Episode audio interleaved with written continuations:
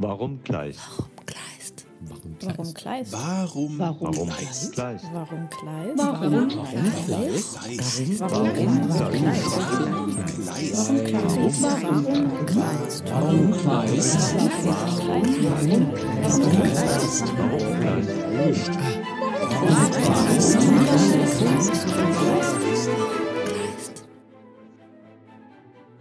Warum Kleist? Der Podcast des Literaturhauses Heilbronn. Wir versuchen herauszufinden, wer Kleist war. Wir wollen hinter den Mythos blicken. Was hat er uns heute noch zu sagen? Im Gespräch mit Expertinnen und Experten versuchen wir diese Fragen für euch zu beantworten.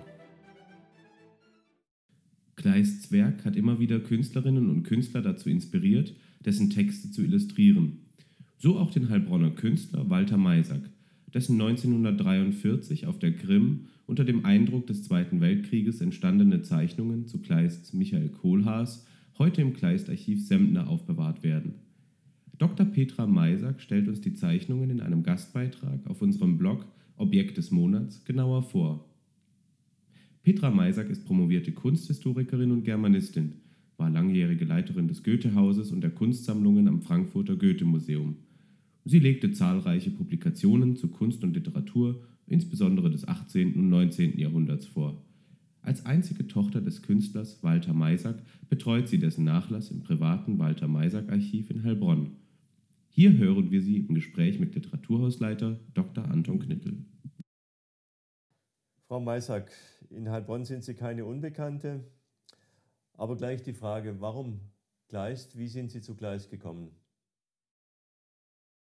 Wenn Sie mit Heilbronn beginnen, dann äh, kann ich das hier vielleicht gleich biografisch begründen, denn wer in Heilbronn aufwächst, kommt am Kätchen von Heilbronn nicht vorbei. Also Kleist im Trivialbereich eher. Und ähm, da wirkte das eher etwas abschreckend, denn da ist das Kätchen zu einer Art Stadtmaskottchen verkommen. In den 60er Jahren, ich weiß nicht, es heute ist, wurde ein Kätchen gewählt wie eine Weinkönigin. Und ähm, mit Kleist hatte das natürlich alles herzlich wenig zu tun. Äh, weiter als Station das von mir sehr geliebte alte Heilbronner Stadttheater im Gewerkschaftshaus. Äh, wunderbar äh, die Zeit überbrückt haben, bis es ein neues Theater gab. Und da gab es natürlich den zerbrochenen Krug. Also das ist so eine Station. Und beruflich ernstzunehmend mit Kleist beschäftigt habe ich mich über einen Umweg gewissermaßen. Da ging es um ein Manuskript von Brentano und Arnim über einen Ausstellungsbesuch in Berlin und der sollte in den Berliner Abendblättern gedruckt werden. Es ging um ein damals absolut revolutionäres Bild, nämlich Caspar David Friedrichs Mönch am Meer. Und Kleist hat äh, aus eigenem Ermessen noch einen Anhang an den Text von Brentano und Arnim angeschlossen. Und da fiel dieser für mich unglaubliche Satz, man steht vor dem Bild und schaut, als wären einem die Augenlider weggeschnitten. Das ist also für mich auch das, das prägende Zitat. Für einen Kunsthistoriker liegt das natürlich nahe. Und äh, die Faszination Kleist ging dann natürlich immer weiter. Obwohl mein Arbeitgeber, das Goethe-Museum, nicht Kleist gesammelt hat. Die hatten mal wenige Kleist-Handschriften, die sind ja sehr selten, und haben die dann gegen äh, Romantiker andere eingetauscht. Und als Kunsthistorikerin haben Sie jetzt gerade gesagt, äh, Brentano und, äh, und Kleist, äh, Caspar David Friedrich, äh, Ergänzung. Was fasziniert Sie jetzt genau am, am Werk Kleist oder an, äh, an seinem Herangehen? Es ist bei Kleist immer dieses unaufgelöste Rätsel, das bei sehr vielen dahinter steckt. Es ist dieser permanente Widerspruch, diese Widersprüchlichkeit innerhalb der Charaktere. Ähm, Es ist absolut faszinierend an dem Werk, die Art, wie er einen Spannungsbogen aufbaut, mit welchem Fantasiereichtum er erzählt. Also wenn man das jetzt nur so in wenige Worte äh, fassen will, ist es natürlich schwierig. Was aber auch vielleicht mir als besonderes Faszinosum erschien, war die Art, wie er sich in einem Netzwerk bewegt. Denn in dieser Zeit um 1800, das war ja so, wenn man Reinhard Koselleck bemühen will, diese Sattelzeit zur Moderne hin, äh, in der er wirklich Kontakt hatte mit Wieland, mit Goethe, mit Schiller, mit Romantikern, Arnim Brentano, Tieck, der dann das Werk rausgegeben hat. Ähm, in diesem für unsere Verhältnisse wirklich unglaublichen Netzwerk von unglaublichen Leuten hat er sich wie so ein Irrlicht bewegt. Und dass er letztlich scheiterte, ist, wenn man diese Gesamtkonstellation betrachtet, fast schon zwangsläufig. Ähnliches Schicksal wie Hölderlin. Mhm. Ja, wir hatten ja im vergangenen Jahr eine große Kleist-Hölderlin-Tagung. Da waren Sie ja auch als Zuhörerin dabei. Genau. Ja, die fand ich ausgezeichnete Tagung. Ja, vielen Dank. Ähm, Gibt es äh, Dinge in Kleis Leben, wo Sie sagen, das ist jetzt, was mich weniger fasziniert oder vielleicht auch äh, abschreckt ähm, oder auch in seinem Werk? Ja, äh, da kommen wir auch wieder in die Kohlhaas-Nähe. Das ist diese sehr starke Affinität zu Gewalt, dann auch natürlich zu Krieg, auch wieder mit seiner Biografie äh, zusammenhängend. Wobei auch da äh, man es historisch sehen sollte und nicht losgelöst. Es war die Zeit der Freiheitskriege, der äh, patriotischen Begeisterung und da hatte diese militante Art einen anderen Stellenwert, als wir die heute rezipieren. Gut, ähm, Kohlhaas ist jetzt ein gutes Stichwort. Ihr Vater Walter Maisack ähm, als Heilbronner Künstler hat sich äh, früh schon mit äh, dem Werk Kohlhaas singulär bei Kleist äh, auseinandergesetzt. Äh, sonst gibt es, glaube ich, von äh, Walter Maisack keine Kleist-Auseinandersetzung, äh, keine Kleist-Adaptionen ähm, in Anführungszeichen im künstlerischen Bereich. Was hat Ihr Vater an, an Kohlhaas äh, möglicherweise äh, gefunden, was ihn so fasziniert hat? Ja, also wie Sie sagen, es war eine singuläre Geschichte. Er hat danach äh, sich damit nicht mehr auseinandergesetzt. Er hat eine, na, sagen wir mal, ähnliche Geschichte, allerdings mit sehr viel größerem Nachdruck bearbeitet und, glaube ich, auch in größerer Qualität. Das war der Wojciech von Büchner. Mhm. Große äh, Illustration, aber auch die Geschichte des Ausgeliefertseins von diesen bei Wojciech kleinen Soldaten in dieser Maschinerie bei Kohlhaas die Zwangsläufigkeit, wie er in diese Spirale von Gewalt hineingerät. Und das 1943 vor dem Hintergrund des realen Kriegs.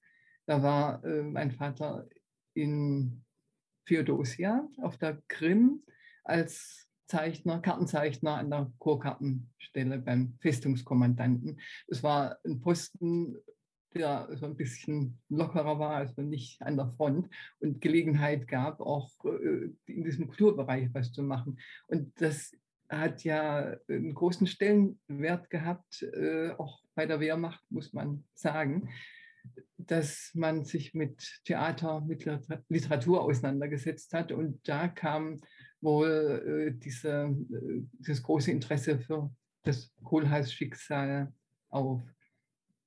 Und er hat sich darüber später eigentlich nicht mehr ausgelassen. Also, dass wir diese Zeichnungen wieder entdeckt haben, war eigentlich fast eher ein Zufall. Und äh, die kamen, weil es so passend war, dann gerade in diese Ausstellung in der Stadtbibliothek in Heilbronn. Und von dort gelangten sie dann in das Kleist-Sempner Archiv. Mhm. Und wir stellen sie jetzt im Moment gerade aus äh, in unserem Objekt des Monats.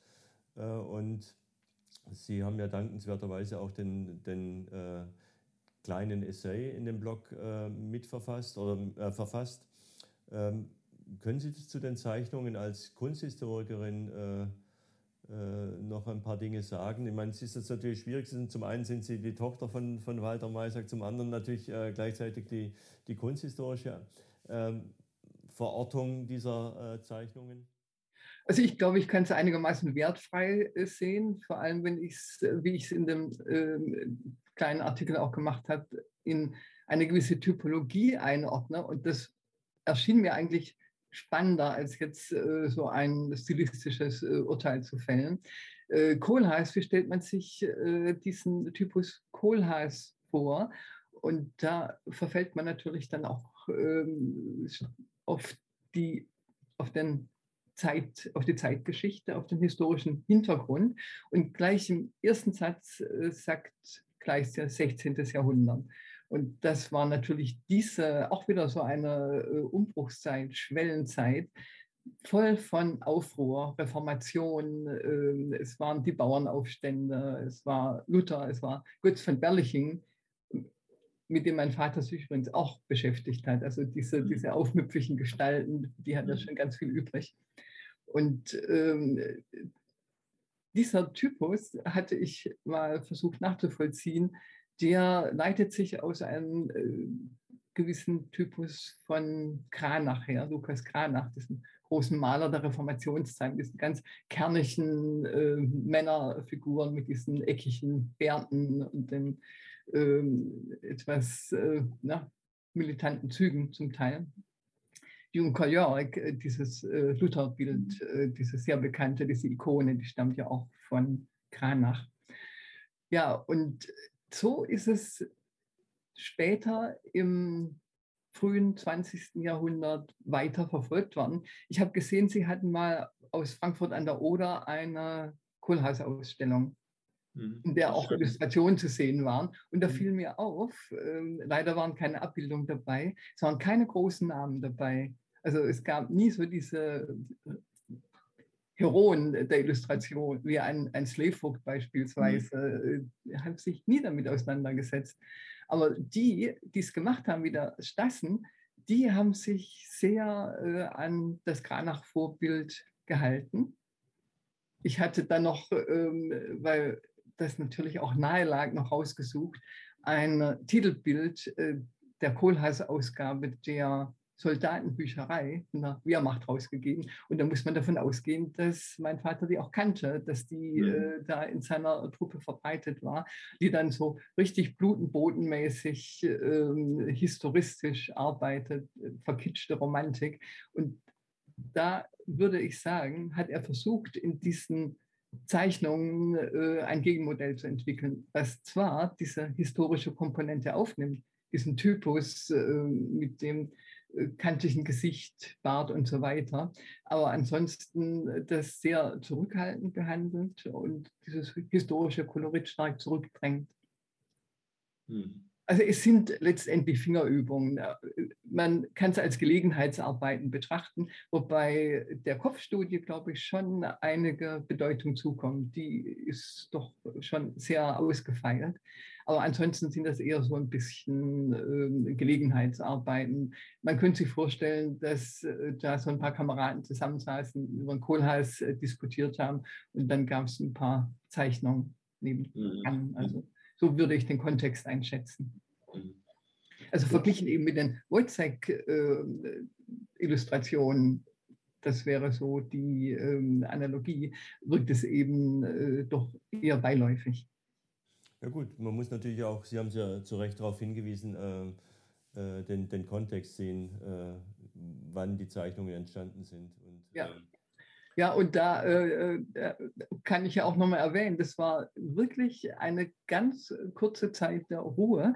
Relativ schnell danach äh, rückte die Rote Armee an und dann suchte die Wehrmacht das Weite.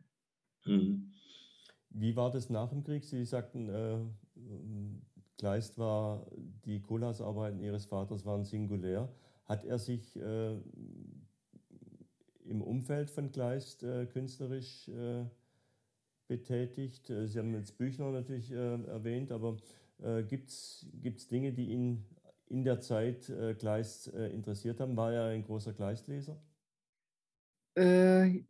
Ein großer vielleicht nicht, aber er war ein ausgesprochen guter äh, Kenner der Klassiker. Also er hat viel gelesen, er hat äh, Aufführungen gesehen, was sich geboten hat.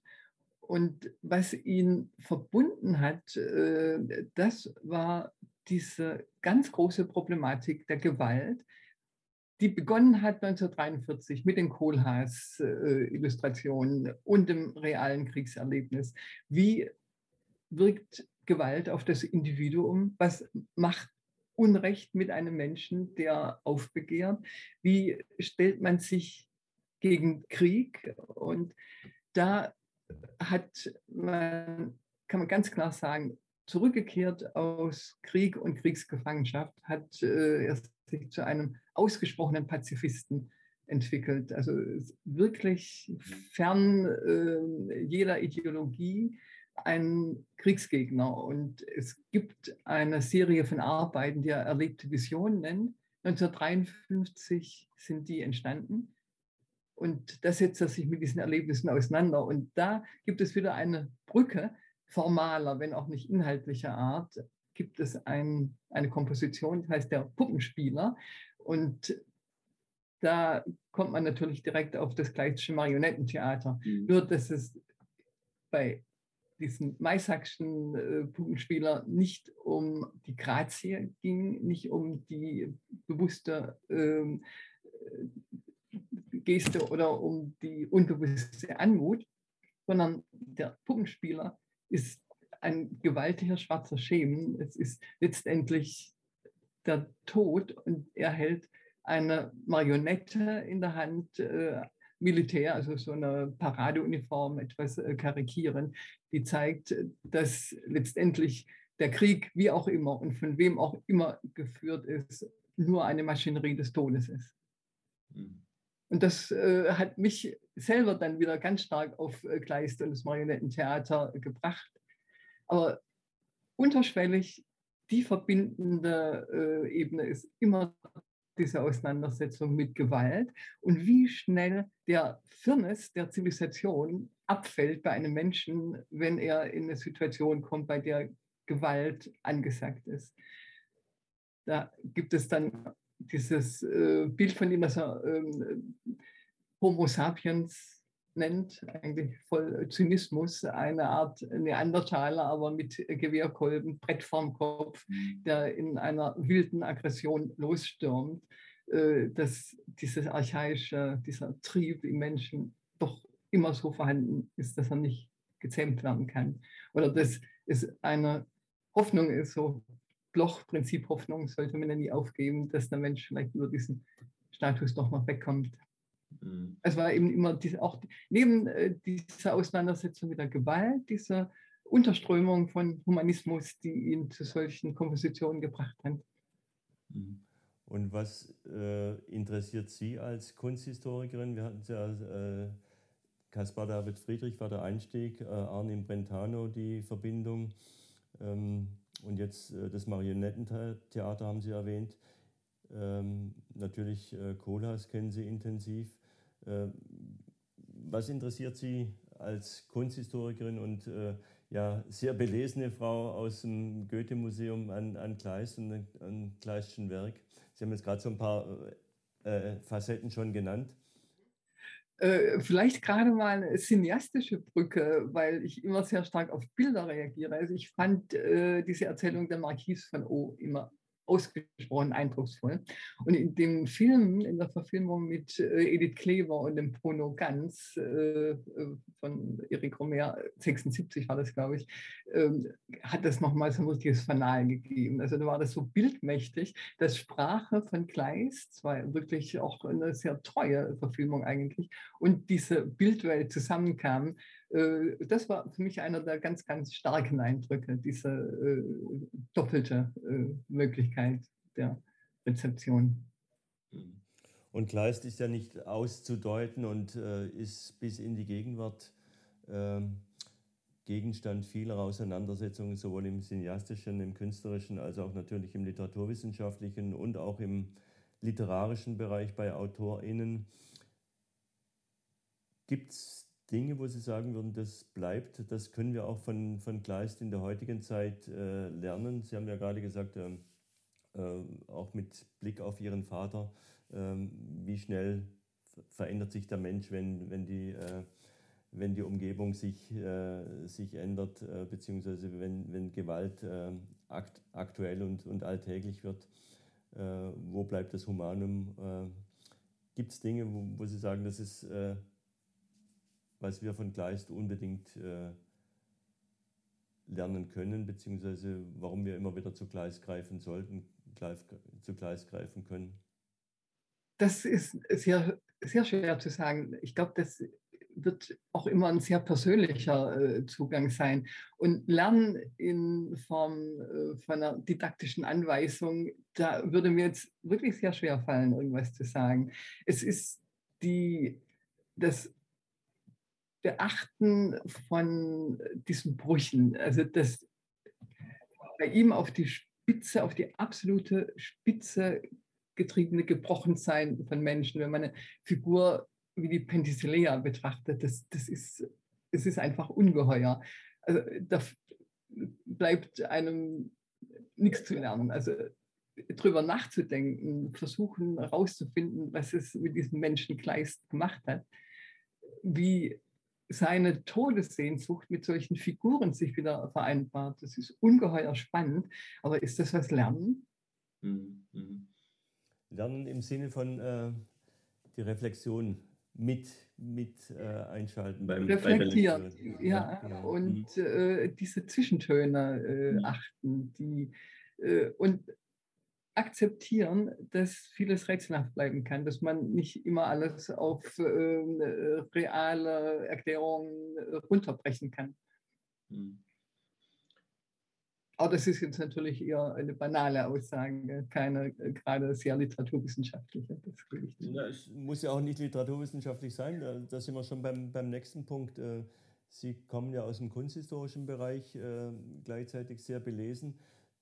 Wie würden Sie für die nächste Generation die Vermittlung angehen? In einer Mischung zwischen cineastischen Momenten, die Sie mit der Romer-Verfilmung angesprochen haben, oder mit den äh, künstlerischen Arbeiten oder äh, rein textlich? Ich glaube, es geht an der medialen Vermittlung nichts vorbei. Wie genau die aussehen kann, das müssen vielleicht müsste die junge Generation entscheiden, die damit wirklich zu tun hat. Ähm, ich habe mich immer wieder auch mal mit äh, jungen Leuten unterhalten und da ist es eminent schwer, hier an so einen Text ranzubringen. Theater vielleicht, aber ich glaube, das müssen noch andere Vermittlungsformen sein. Und wenn es eine Netflix-Serie wäre, ich weiß es nicht. Also es, es, müsste etwas sein, was wirklich in diese Lebenswelt reinpasst. Ich mhm. habe äh, es mir nicht angeguckt und nicht angehört, aber es gab bei Hölderlinge anscheinend eine Rockoper, äh, die sogar in Bad Homburg hier aufgeführt wurde. Ich bin übrigens von Heilbronn in der zweiten Gleisstadt in Bad Homburg, beim Prinzen von Homburg gelandet. ja, äh, ich weiß nicht, haben Sie diese Rockoberhöllerin? Ich habe sie leider nicht gesehen. Ne? Ob, ob sowas ankommt, keine Ahnung. Also mhm. könnte ja, könnte ja eher schief gehen. Könnte eher schief gehen, ja. Kältchen als, Kältchen als Rockoper, das wäre natürlich was. ich wundere mich, dass es das noch nicht gibt. Ja, genau. Mit Sprung ja. aus dem Erker. Sie hatten eingangs ähm, das äh, Zitat, äh, als ob einem die Augenlider weggeschnitten wären. Äh, ist das für Sie das stärkste Zitat von oder über Kleist? Es ist mein persönlichstes. Mhm. Äh, ich habe eines, das habe ich mir aber aufgeschrieben, weil ich so schlecht mir das merken kann. Ähm, das stammt von Wieland und das ist natürlich gewaltig, denn Wieland sagt 1804 schon, 1804, da kannte er gerade den äh, Giscard, äh, Kleist sei dazu geboren, die große Lücke in unserer dramatischen Literatur auszufüllen, die selbst von Schiller und Goethe noch nicht ausgefüllt wurde. Das ist doch ein Anspruch. Und das kann man auch im Hinterkopf behalten, wenn man ähm, liest, denn ein großartiger Dramatiker war mein Hausheld Goethe natürlich nicht. Und Schiller kann man teilweise auch nur noch schwer äh, auf der Bühne sehen. Ähm, Wiener Dramatiker Kleist äh, sich bewährt. Ob Wieland da ganz hellsichtig auch in die Zukunft geblickt hat. Ja, das ist ein wunderbares Schlusswort. Vielen Dank, Frau Maisack, äh, für das Gespräch und alles Gute. Vielen Dank Ihnen und dem Literaturhaus auch viel Erfolg. Ich glaube, ich müsste vielleicht mal Mitglied werden der Freunde. Gerne, gerne jederzeit. Warum Kleist? Warum Kleist? Der Literaturhaus-Podcast. Jeden Monat hier auf Spotify und überall, wo es Podcasts gibt. Wenn ihr keine Folge verpassen wollt, dann abonniert uns jetzt.